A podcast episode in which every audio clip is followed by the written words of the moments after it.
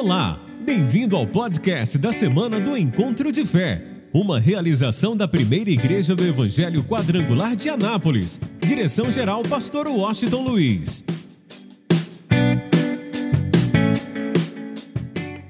Boa noite, igreja. Paz seja com todos, amém. Que noite maravilhosa para a gente poder ouvir mais de Jesus, ouvir mais de Cristo, né?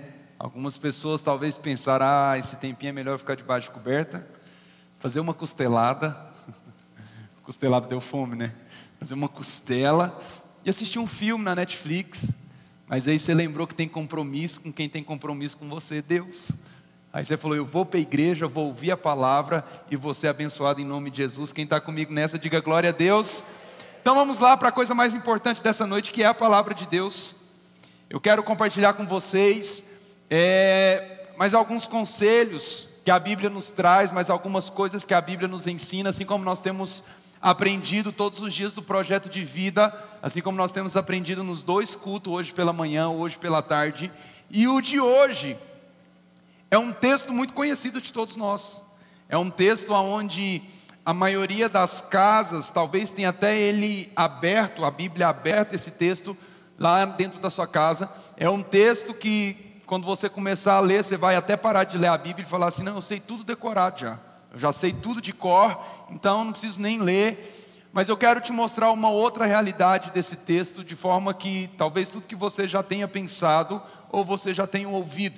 Pega sua Bíblia e abra no livro de Mateus, cap... Mateus não, desculpa, Salmos de número 23. Salmos de número 23. A versão que eu vou ler é a versão NVI, Nova Internacional, a linguagem de hoje. Salmos de número 23. Se você está sem Bíblia ou sem o seu celular aí, você pode acompanhar com a gente aqui na tela de LED. Quem achou aí, diga amém. Que diz assim: O Senhor é o meu pastor e de nada terei falta. Em verdes pastagens me faz repousar e me conduz às águas tranquilas. Restaura-me o vigor, guia-me nas veredas da justiça por amor do seu nome. Mesmo quando eu andar por um vale de trevas e morte, não temerei perigo algum, pois tu estás comigo, a tua vara e o teu cajado me protegem. Preparas um banquete para mim à vista dos meus inimigos, tu me honras, ungindo a minha cabeça com óleo e fazendo transbordar o meu cálice. Sei que a bondade e a fidelidade me acompanharão todos os dias da minha vida, e voltarei à casa do Senhor enquanto eu viver. Quem pode dizer glória a Deus por isso? Talvez você não tenha notado, gente, mas tudo que Deus está nos ensinando nesses dias, e vai continuar nos ensinando até quarta-feira, é por um propósito de um ano que nós vamos sim viver em 2022. Meu pai disse inúmeras vezes aqui para mim, para você, para to em todos os cultos, o projeto de vida era como, é como um treinamento para que a gente possa viver a nossa vida e para que a gente possa viver os nossos projetos. E aí, quando a gente começa a fazer uma análise das palavras ministradas, quando você começa a fazer um nexo de tudo que talvez você tenha chegado aqui, você tenha ouvido as palavras, você tem recebido essas palavras, você tem aplicado a sua fé dia após dia diante disso, mas talvez você não percebeu uma coisa. Para vocês terem ideia, o meu pai em nenhum dia chegou para mim e falou assim: Micael, eu vou ministrar essa palavra aqui. Amanhã você ministra essa. E nenhum dia meu pai falou assim: não, vamos, vamos, vamos falar a mesma coisa. Eu prego uma coisa, você dá continuidade e a gente vai fazendo uma somatória de ministrações. Nenhum dia isso aconteceu. Então, quando nós vemos que Deus quer fazer, Deus está querendo nos ensinar algo, Deus está querendo nos mostrar algo. Por isso, no primeiro dia, ele fala sobre a salvação, que a salvação é algo que o mundo precisa, que a salvação é algo que todos nós precisamos, sem exceção. Aí ele nos fala depois sobre desejo, porque, porque todos nós precisamos desejar estar na presença do Senhor, até que nós tenhamos uma intimidade sobrenatural com Deus, a ponto de que nós possamos escutar a voz de Deus, a ponto que nós possamos queimar a nossa vida na presença de Deus, amar a Deus acima de todas as coisas. E aí entra nos personagens bíblicos. Falou de Moisés, Moisés o libertador. Depois, sobre José, meu pai ministrou sobre José, sobre os sonhos, os projetos de Deus para a vida de José, o porquê que Deus havia escolhido José.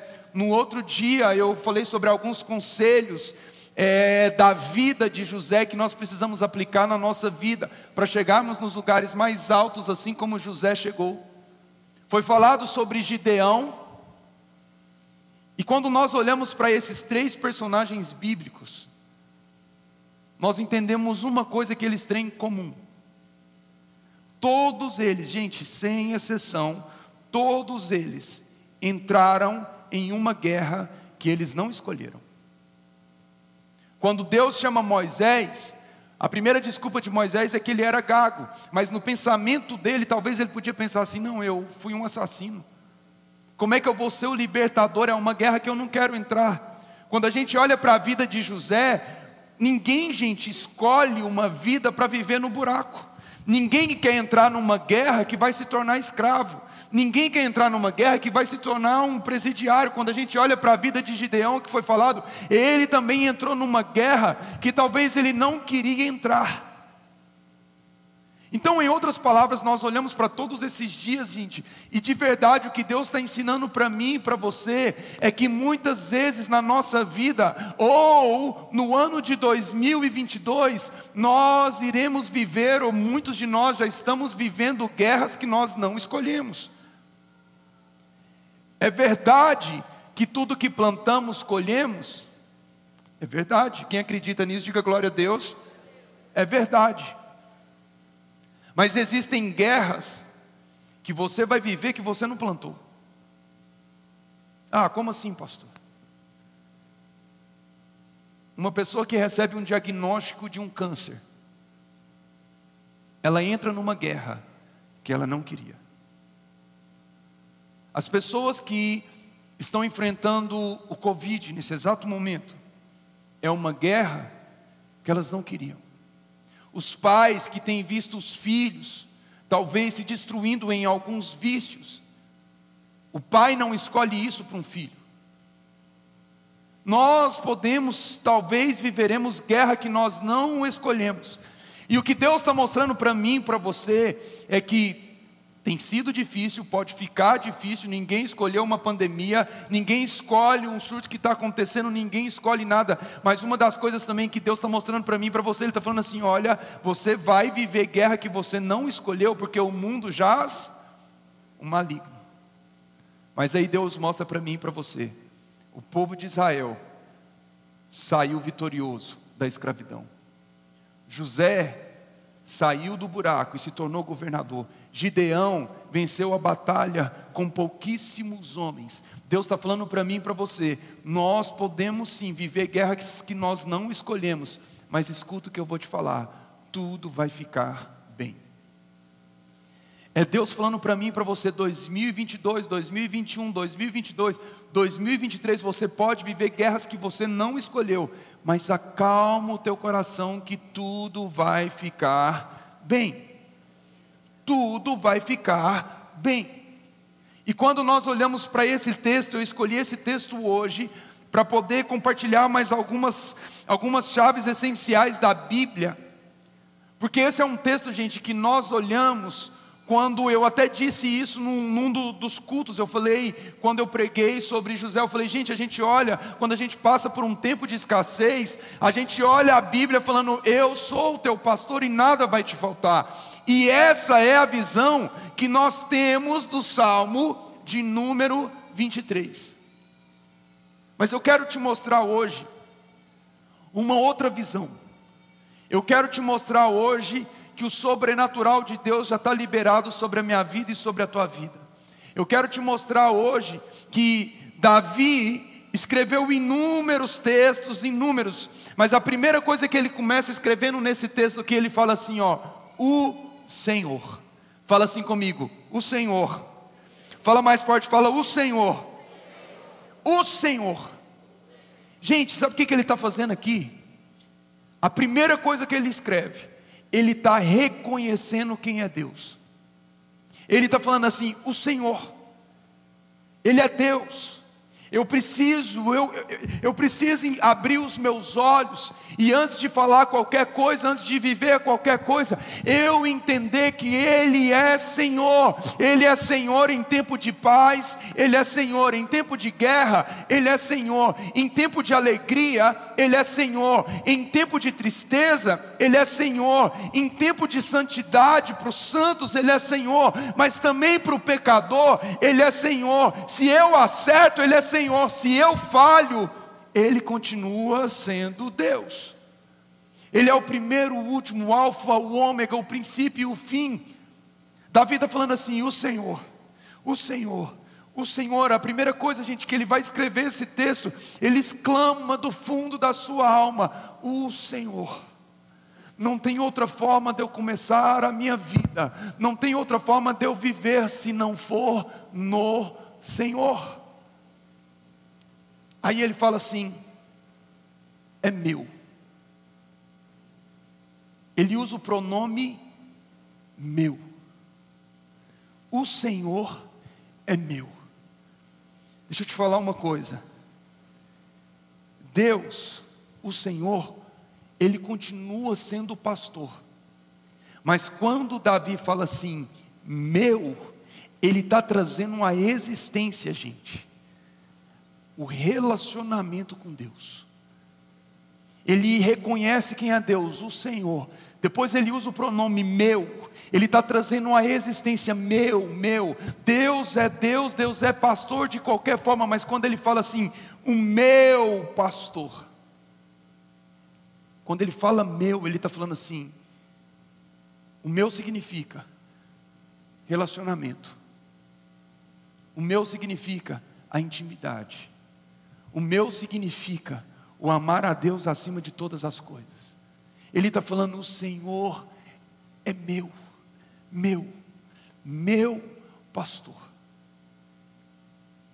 Meu pai disse que Deus conhece cada estrela pelo nome, cada planeta pelo nome.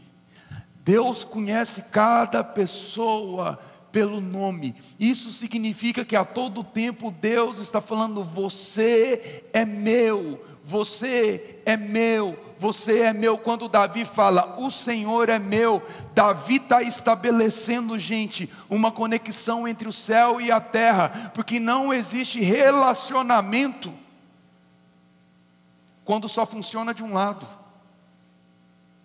Funcionamento, um relacionamento para ser saudável precisa funcionar dos dois lados. Se um, um, um casamento, para ser saudável, tem que ter equilíbrio. Vamos falar dos nossos relacionamentos aqui na terra. Tem que ter equilíbrio. Imagina o homem gosta de pescar e a mulher gosta de shopping. Normal. Mas imagina se toda vez o homem pesca sozinho e todas as vezes a mulher vai para o shopping sozinho. O equilíbrio mora aqui, gente. Eu não gosto de shopping. É um, uma situação, porque eu gosto de shopping. É só uma situação assim, geral, tá? Mas o homem não gosta de shopping, mas ele vai ter que ir no shopping. Porque o relacionamento precisa funcionar assim. A mulher não gosta de pescar. Mas ela vai ter que pescar. Sabe o que é isso? Relacionamento equilibrado. Relacionamento saudável. Eu não gosto de assistir desenho. Os meus filhos amam assistir desenho. Eu tenho que sentar e assistir desenho. Equilíbrio de relacionamento de pai e filho. Meu filho, esses dias fui treinar, peguei ele antes de ontem. Falei, vamos comigo. Ele falou assim: não. Eu falei, você vai deixar o papai sozinho lá? Ele, ah, tá bom, eu vou. Até uma criança entende que precisa de equilíbrio, que não é só eu fazer aquilo que eu quero. Casamento que não funciona, porque cada um faz suas próprias vontades, não existe equilíbrio.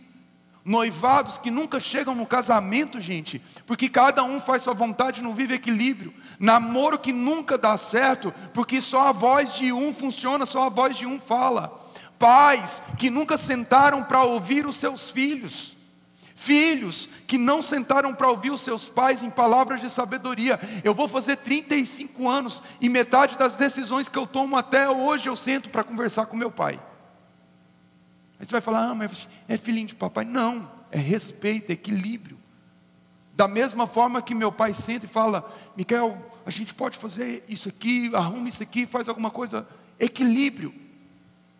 Agora, o que, que nós estamos falando aqui e querendo mostrar para você? se nós entendemos que o Espírito Santo de Deus é uma pessoa, o Espírito Santo de Deus também está falando sobre relacionamento. Ele olha para mim e para você e fala assim: Você é meu, eu te conheço pelo nome, o céu está escancarado para as bênçãos que eu posso te dar. Aí, quando o salmista olha e fala: O Senhor é meu, ele está fazendo uma conexão entre céu e a terra, ele está trazendo um equilíbrio no relacionamento. Porque a grande verdade é, gente, que é duro isso que eu vou te falar nessa noite. Mas todo mundo chama Deus de Pai. Mas poucos obedecem a Ele como filho. A grande questão é que nós estamos num relacionamento, escrevendo o nosso projeto de vida aqui, ó, todos, todos os dias, debaixo de chuva. As pessoas vindo aqui, isso é glorioso, isso é maravilhoso, isso é compromisso. Mas talvez em nenhum dia você perguntou qual é a expectativa de Deus para a tua vida. O que, que Deus quer de você? O que, que Deus espera de você? Talvez nenhum dia você perguntou, porque todos nós temos um relacionamento com Deus, até Deus pedir para a gente renunciar a alguma coisa. Quando o salmista fala, o Senhor é meu, ele está falando Deus, não é só apenas pelo que aquilo que o Senhor pode me dar, não é apenas porque o Senhor não vai deixar que nada me falte, mas é porque eu também quero oferecer a minha vida de bom grado ao Senhor, a tal ponto de voltar para a tua casa. Ele termina o texto falando assim: a tal ponto de retornar à casa do Senhor todos os dias. Relacionamento, gente, para funcionar. Um com o outro aqui, amizade, namoro, noivado, casamento, pai e mãe, qualquer tipo de relacionamento, equilíbrio. Com Deus não é diferente. Talvez chegou na metade do projeto de vida e Deus está trazendo essa palavra agora para falar assim: não é só você que tem expectativa sobre mim, eu também tenho expectativa sobre você. Eu também quero fazer em você não é só sobre as bênçãos que eu vou te dar, porque todas as bênçãos que eu te der é para que outras pessoas sejam abençoadas através de você. Essa é a expectativa que eu tenho para você. Aí ele continua o texto. Ele estabelece o relacionamento e você não tem noção. Você está olhando para esse texto durante toda a sua vida, olhando e falando assim: Ele é o Senhor e nada vai me faltar. Quando você começa a passar uma dificuldade, você olha e fala: O Senhor é meu pastor e nada vai me faltar. Quando você começa a estar em crise, você olha: O Senhor é meu pastor e nada vai me faltar. Mas ele continua o texto, gente. Aí ele pega e fala assim: Leva-me, guia-me, leva-me, guia-me. Ele está falando assim: Deus, o Senhor, eu faço reconhecimento de que o Senhor é todo-poderoso. Eu faço reconhecimento de que o Senhor é o Alfa, o Ômega, o início, o fim, o meio, o começo. O Senhor é tudo para sempre, sempre será eternamente. Eu confio nisso e o Senhor é meu. Aí ele fala: O Senhor é meu e eu confio tanto no Senhor nesse relacionamento que nós temos. Guia-me, leva-me aonde o Senhor quiser. Guia-me, guia-me, guia-me. Ele fala, gente, ele fala, no texto ele pega e fala assim: pega o teu cajado e usa. Vamos falar no linguajar de hoje. Davi estava falando assim: Deus, se eu estiver no caminho errado, pega o teu cajado e use e guia-me pelo caminho do bem, pelo caminho que o Senhor tem para a minha vida. E ele fala assim: porque eu sei que é o teu cajado que me protege, é o teu cajado que cuida de mim. Ele está falando isso, guia-me. Gente, eu conversava com com um pai, eu, eu lembro que eu estava viajando com os meus filhos, e eles eram bem pequenininhos. O Ethan estava bem pequeno, aprendendo a andar. E aí a gente estava comendo, e eu peguei o Ethan, e o Ethan queria andar, só que ele não andava sozinho. Então eu dei a mão para ele, e ele era pequenininho, e eu sou um, um pouco alto, eu me curvava e eu ficava andando assim. Aí eu conversei, comecei a conversar com o pai. E eu falei assim: para você, qual foi a fase mais difícil? Porque eu estou achando essa. Eu estou cansado de ficar assim. Aí ele falou assim: é. Quando isso acontecia comigo, eu também estava cansado. Mas agora eu tenho um filho de 16 anos. Eu chamei ele para comer e ele ficou lá no hotel. Quando ele tinha essa idade, eu levava ele onde eu queria. Agora, eu não levo ele para onde eu quero, não. Ele tem suas escolhas, ele tem suas decisões. Eu quero sair com ele, não, eu quero andar de uma. Sai fora, pai. Eu não quero chegar nessa fase, não. Sai fora, pai quero deixar na porta da escola. Não. Guia-me. Sabe quem que você tem que ser na mão de Deus? Uma criança que não quer ter controle da própria vida.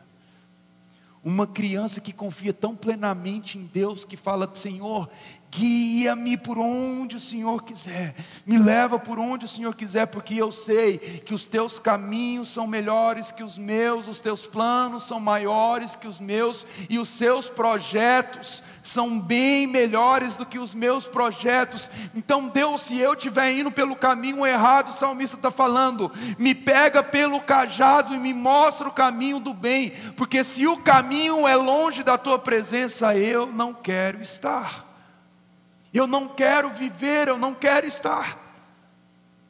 Às vezes, gente, o cajado de Deus é o não. Você já parou para pensar que talvez a maior bênção que pode acontecer na tua vida é o não que Deus te fala? Você sabia que cada não que Deus te fala é para te proteger? É porque Ele é conhecedor do tempo e do futuro, e Ele sabe que quando Ele fala um não para você, Ele está falando assim: ei, esse caminho não é bom, esse caminho não é o melhor, deixa eu te guiar pelo melhor caminho, porque eu sou o caminho, e o meu caminho vai te levar à verdade, e a verdade vai te levar à vida eterna. A vida eterna. Deixa. E se Deus quiser usar o cajado, deixa Ele usar, gente. O salmista diz: Porque o teu cajado me protege, a tua vara me protege. E aí ele continua dizendo, e ele pega e fala assim: E ainda que eu ande, ainda que eu passe. Isso é uma das coisas mais importantes desse texto. Isso é um dos conselhos mais importantes que você vai ouvir durante esses dias para o ano de 2022. Porque todos os homens que nós falamos, os personagens bíblicos que nós falamos aqui, gente, em nenhum momento eles se tornaram escravos de situações. Nós não evoluímos porque nós nos tornamos escravos de coisas que nos aconteceram, porque a nossa mente está travada em coisas que aconteceram. E quando nós entramos no medo, nós paralisamos e nós fazemos do deserto um lugar de permanência. O salmista está falando assim: ó, ainda que eu ande, ainda que eu passe. Ele está falando assim: o deserto, o vale da sombra da morte, as trevas, não é lugar de eu permanecer, é lugar de eu passar, é lugar de eu continuar andando. Em outras palavras, falar uma coisa que você precisa entender: o sobrenatural de Deus já está liberado sobre a minha vida e sobre a tua vida, a nova história de Deus já está liberado sobre a minha vida e sobre a tua vida. Nós cremos nisso, ministramos isso e temos fé nisso. Mas o natural, gente, Deus não faz. Deus mandou Noé construir a arca, mas Deus não construiu a arca. Deus mandou Davi enfrentar Golias, mas Davi teve que ir caminhando até Golias. Ainda que eu ande, está falando de movimento. A nossa vida, ela precisa estar tá em movimento. Um corpo parado morre, água parada dá dengue. Corpo parado morre. A nossa vida precisa estar em movimento, por isso que nós estamos aqui escrevendo projetos, por isso que nós estamos aqui falando sobre planos, sobre viver o que Deus tem, porque, porque Deus está querendo colocar a gente desde o começo do ano em movimento. Primeiro movimento para a glória dele, porque na glória dele nós iremos reconhecer o projeto dele e andaremos segundo a vontade dele. Movimento, gente. Olha só, isso é tão sério, e isso é tão verdade. Ana, todo mundo sabe Ana, Penina, Eucana. Eucana tinha duas mulheres, uma tinha muito filho, muitos filhos, um filho atrás do outro. Se fosse nos dias de hoje, ela ia chamar Bianca. Um filho atrás do outro, assim, ó, espirrava, saia menino. Ana sonhava em ter filho não tinha nenhum. Quando ela olhava que outra pessoa estava vivendo o sonho dela, ela se frustrava. Ela ficava com raiva. Sabe o que, que a palavra de Deus fala? Que ela era deprimida, chorava e não comia. Deprimida. Eu tenho um sonho que outra está vivendo. Eu tenho planos que outro está tendo êxito e eu não. Por causa disso, eu me torno escravo de uma situação. Por causa disso, eu fico preso nessa situação e acho que nada na minha vida vai resolver projetos que nós já tivemos que foram frustrados, sonhos que nós tivemos que já foram frustrados, e nós estamos escravos dessa situação até hoje, a tal ponto que nós não conseguimos nos mover, a tal ponto que eu estou falando para você, ainda que eu ande, ainda que eu passe, Deus está falando de uma vida em movimento, de caminhar até o milagre, mas espera aí, eu estou parado porque os meus sonhos ficaram para trás, porque os meus projetos já morreram, eu não consigo dar um passo porque morreu o projeto. Aí, olha só a história de Ana. Um dia, vai saber o que, que deu na mulher. Ela falou: basta, chega. Eu não quero essa situação para mim mais. Não quero. Para mim não dá mais para continuar vivendo do mesmo jeito.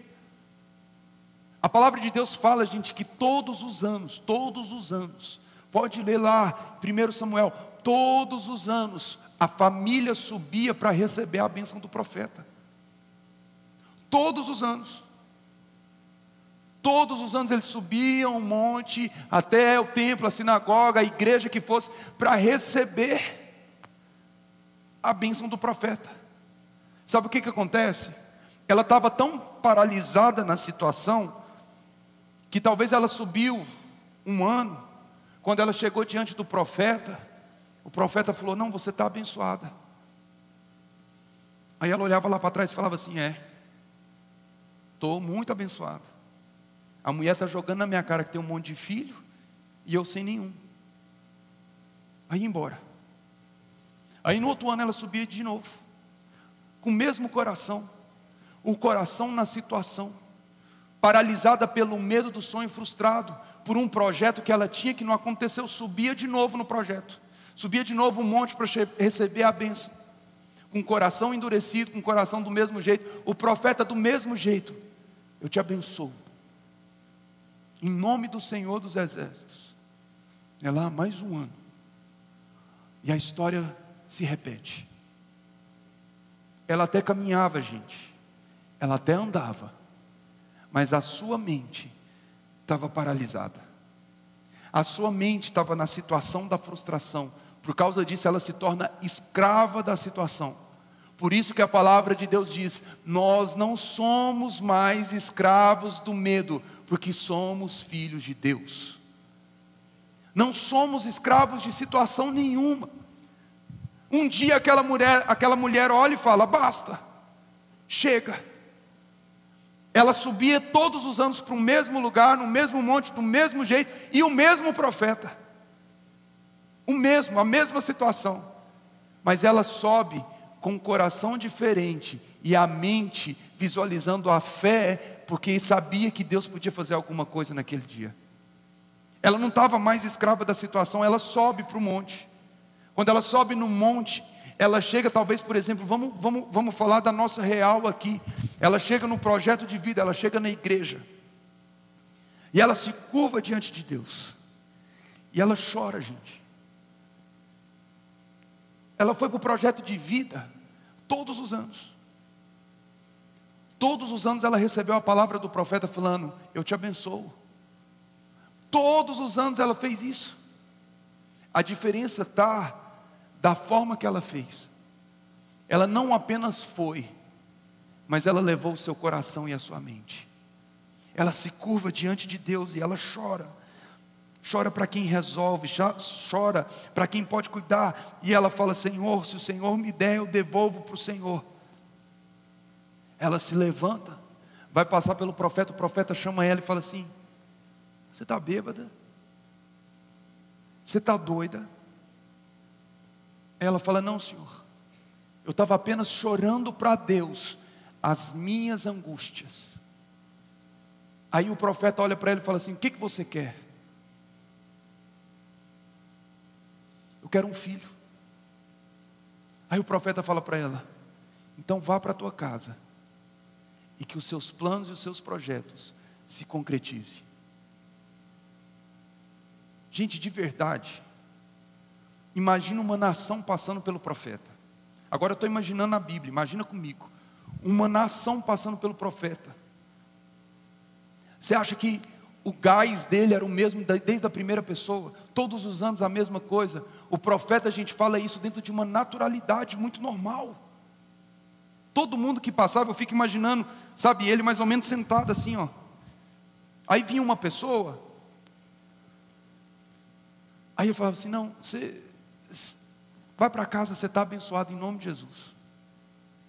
Aí passava mais um, de forma natural do profeta, vai para casa e seja abençoado em nome de Jesus. Todos os dias, quem está passando no corredor aqui fala glória a Deus. É natural. Os pastores intercessores com a mão levantada, meu pai termina a oração, abençoa a tua família, abençoa a tua vida financeira, abençoa a tua saúde, abençoa tudo. Você passa pelo corredor de forma natural, gente, é natural. Não desceu Deus do céu para falar para Ana, não desceu, sabe, o, o anjo, o fogo, o céu se abriu e o pombo desceu na. Não, o profeta falou de forma natural: ah, é isso que você quer? Então vai para casa e seja abençoada da mesma forma que ela já tinha ouvido isso durante todos os outros anos. A diferença está, ainda que eu ande, ainda que eu passe.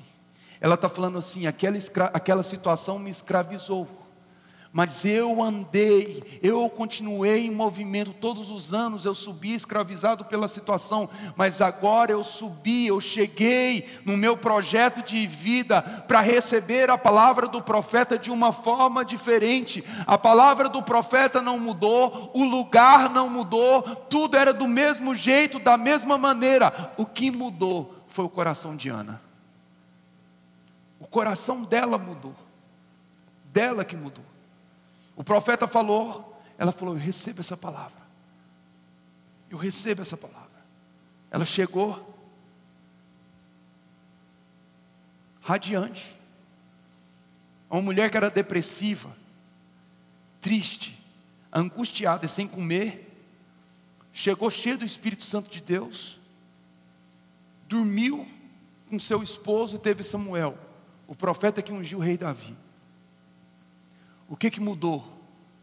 Ela decidiu caminhar daquilo que paralisava ela. Ela decidiu ter uma vida em movimento.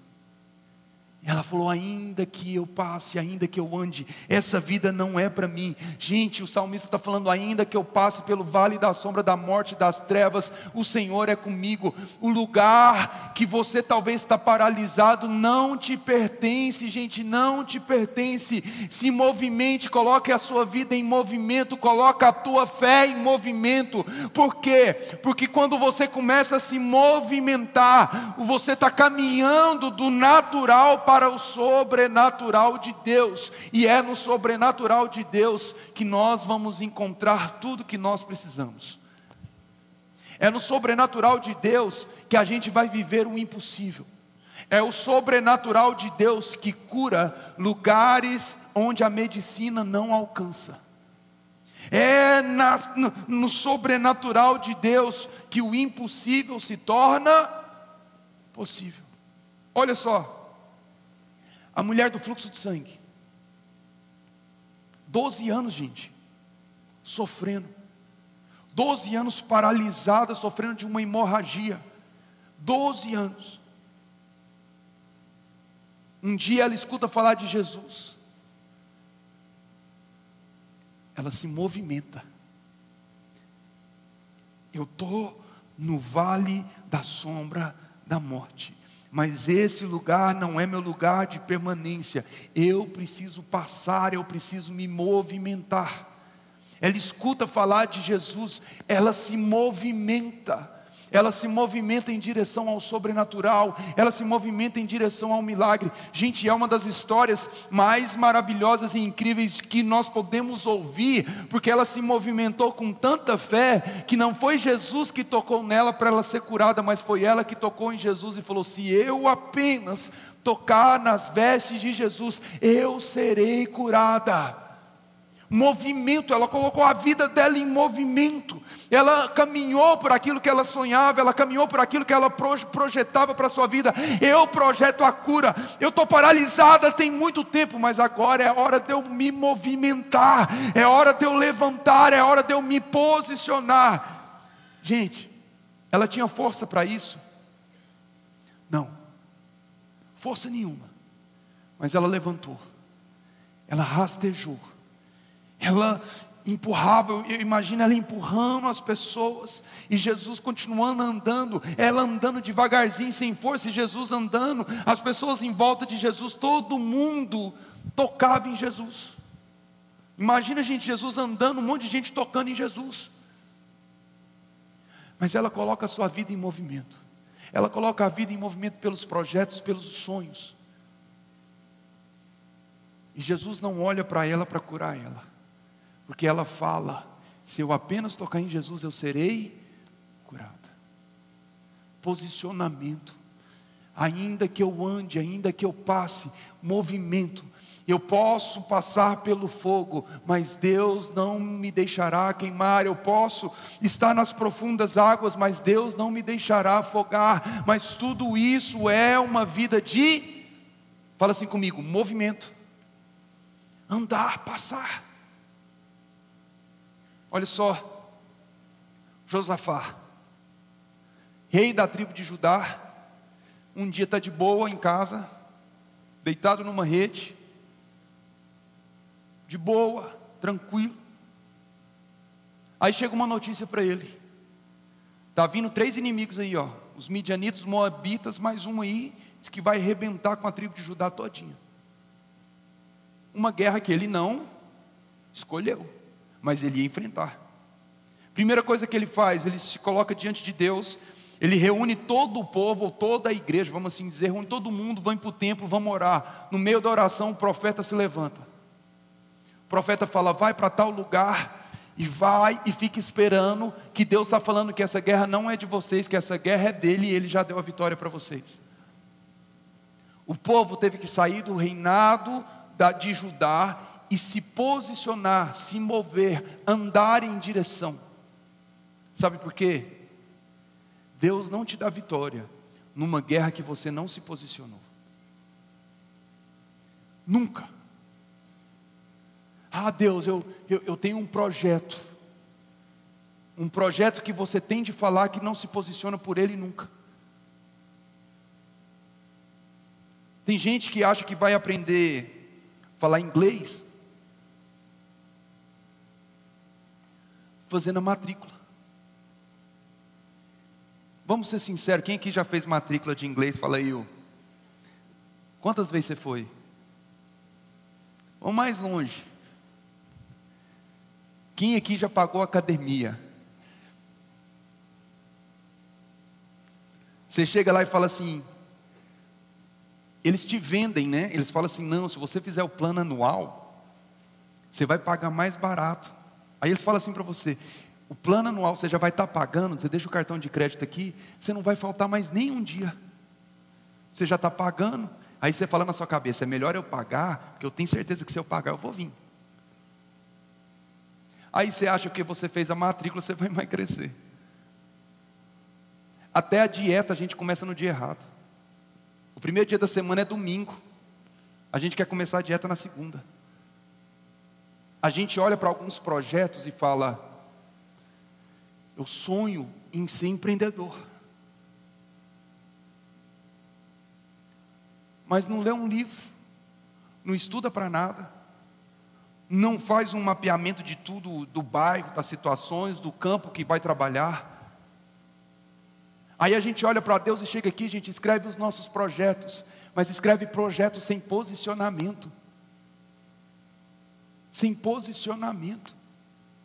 Você quer viver coisas sobrenaturais, faça aquilo que é natural e deixa Deus fazer aquilo que é sobrenatural. Josafá não sabia como ia vencer a guerra e não tinha a menor ideia de como isso ia acontecer, mas ele se posicionou. Ele falou: se Deus mandou eu vir para cá, eu vou vir para cá. Chamou todo mundo, vem soldado, vem músico, vem todo mundo, vem para cá. Aí, gente, Deus, eu, eu, uma das frases que me impactou muito esse ano e que eu vou levar para a minha vida inteira: se você quer viver o sobrenatural de Deus, abra mão de tentar entender Ele. Sabe o que, que Deus faz? Deus fala assim: pega os soldados e manda para trás e traga os músicos para frente. Você já viu um músico vencer batalha, gente? Imagina os caras vindo com espada, os meninos indo contra guitarra. Faz sentido? Os caras estão tá vindo com uma lança, o Wesley está indo com as baquetas. Não, dois pauzinhos aqui, faz sentido? Não existe sentido para isso, gente. Mas os músicos se posicionaram mais uma vez. Deus não te dá vitória numa guerra que você não se posicionou. Vida em movimento, você precisa se movimentar, você precisa andar, você precisa passar. Os músicos se posicionaram. Quando eles se posicionaram, aí chega o profeta. Vai cantando.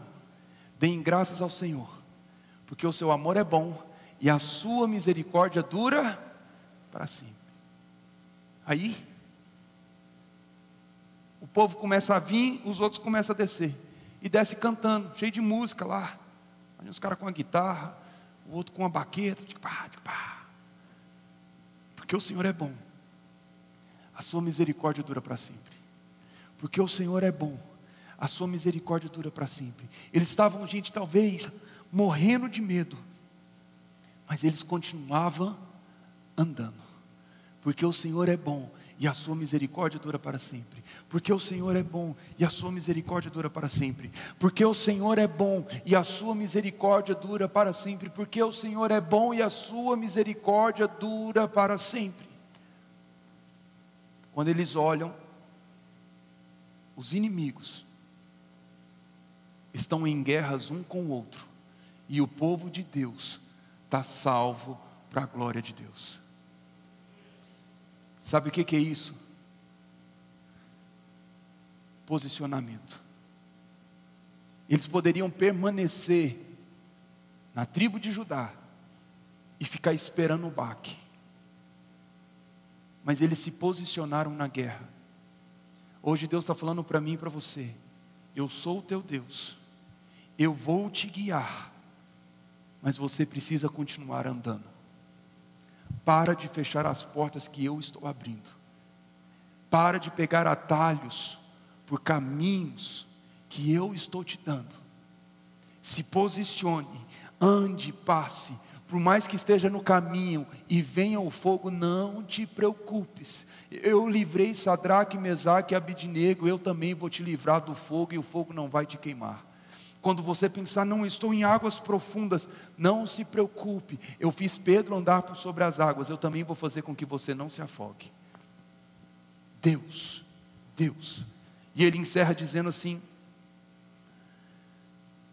E eu, depois de deixar ser guiado por Deus, protegido pelo seu cajado, e eu continuar andando, passando, andando, colocando a minha vida em movimento, ele encerra falando assim: eu ando, voltando e retornando para a casa do Senhor todos os dias. Todo dia, todo dia, gente, na presença do Senhor todos os dias, todos os dias. Me guia, me faz andar, mas que eu retorne para a tua casa todos os dias. Essa casa aqui é sua. Essa casa aqui é do teu pai. Essa casa aqui é o lugar para você retornar todos os dias. Essa casa aqui é o lugar que alimenta a tua fé. Essa casa aqui é o lugar que te traz a cura. Essa casa aqui é, a, é, o lugar que vai mudar a tua história. Essa casa aqui é o lugar que vai mudar a história da tua família. É nessa casa aqui que você reconhece: o Senhor é meu pastor, nada me faltará.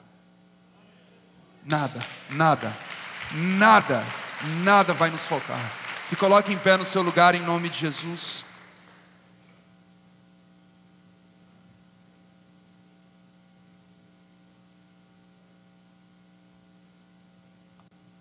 Feche os seus olhos. E se posicione hoje. Tem áreas da tua vida que Deus está te pedindo posicionamento tem muito tempo. E deixa eu te falar uma coisa. Eu disse isso no, no último live que eu ministrei. Escolhas muitas vezes são ilusões. Você já sabe o caminho que precisa trilhar, mas você quer adiantar e jogar para frente a sua decisão. Então você chama isso de escolha. Escolha é ilusão. Existem momentos que nós precisamos escolher, mas tem outros que nós sabemos o caminho e não andamos por ele. Hoje Deus está te pedindo posicionamento. Deus está te pedindo movimento. Deus está falando, você precisa se movimentar, você precisa se movimentar, você precisa se movimentar. Feche os seus olhos e se posicione diante de Deus, se posicione diante dessa guerra hoje. Guerra que você não escolheu, mas você está vivendo. Pai, na tua presença nós estamos, com centenas de pessoas e famílias aqui. Deus, que tudo que o Senhor nos ensinou nessa noite, ó Deus, nós possamos viver, que nós possamos trazer para a nossa existência o Senhor. O Senhor é pastor com ou sem a gente, mas nós não somos os mesmos sem a tua presença. Assim como Davi trouxe a existência te chamando de meu, que cada um de nós que estamos aqui possamos chamar o Senhor de meu, nosso, nosso Senhor, nosso pastor.